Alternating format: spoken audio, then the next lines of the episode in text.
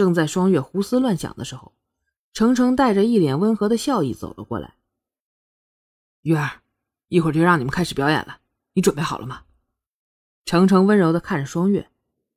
啊，我没问题，随时可以上场。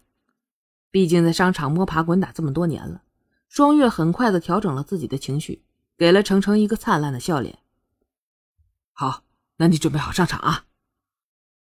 程程又柔声交代了一句，便走上台前。各位，各位，今天程某给大家带来一个小玩意儿，希望大家喜欢，请先看表演。程程说完后，轻轻的抬手示意双月上场。双月排的是三角式的队形。双月站最前面，中间是两个女的，后面是三个男的。今天的双月身着简单的白色功夫衫，头发简单的束起，一身女侠装扮，看上去飘逸出尘。虽然楚双月本身是中上的姿色，但是配上这清远高深的气质，倒是别有风情，让人侧目了。未必比那些拥有绝色容貌的人逊色。只见双月手指微挑，那蝴蝶刀便开始跳动了。随着双月的手指舞动，蝴蝶刀也开始上下翻飞，轻盈舞动。虽然双月身边也有几个舞动蝴蝶刀的人，但是他们不但没有夺去双月的光芒，反而衬托着双月更加的耀眼。下边的人看着那一只灵巧的蝴蝶刀在双月的手上飞舞着，一时间又惊又奇，又喜又羡。有几个人已经开始向程程小声的询问那蝴蝶刀了。程程很开心，给他们的介绍蝴蝶刀。一切果然如月儿所料啊！双月在最后变换队形，六个人站在同一条线上，然后依次收势，将蝴蝶刀合意，形成了一个波浪，最后微微躬身下台。双月下来的时候，看到程程正和几个人聊天，就轻轻的走了过去。程公子，双月走到程程身边，微施了一礼。程程没想到双月会为自己施礼，一时间有些诧异了。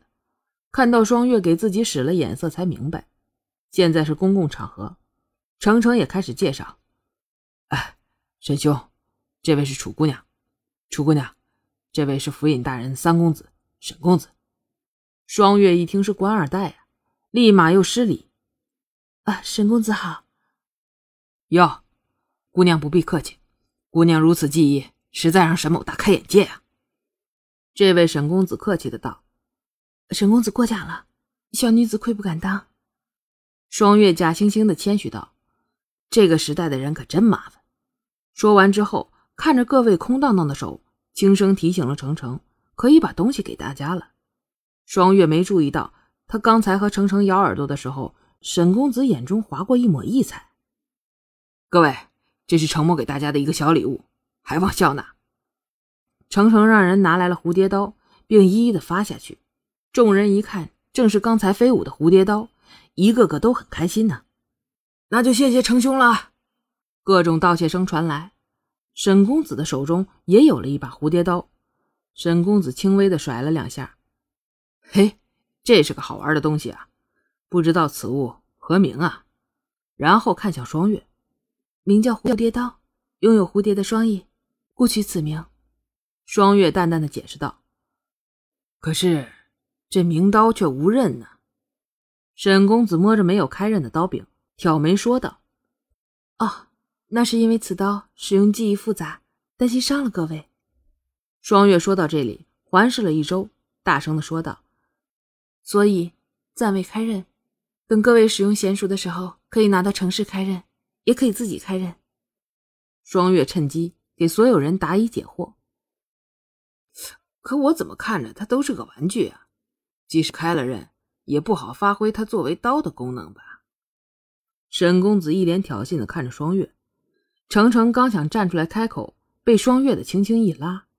倔强的双月是不会甘心躲避在程程的羽翼之下的。双月直视沈公子挑衅的眼眸，一脸不屈的傲气。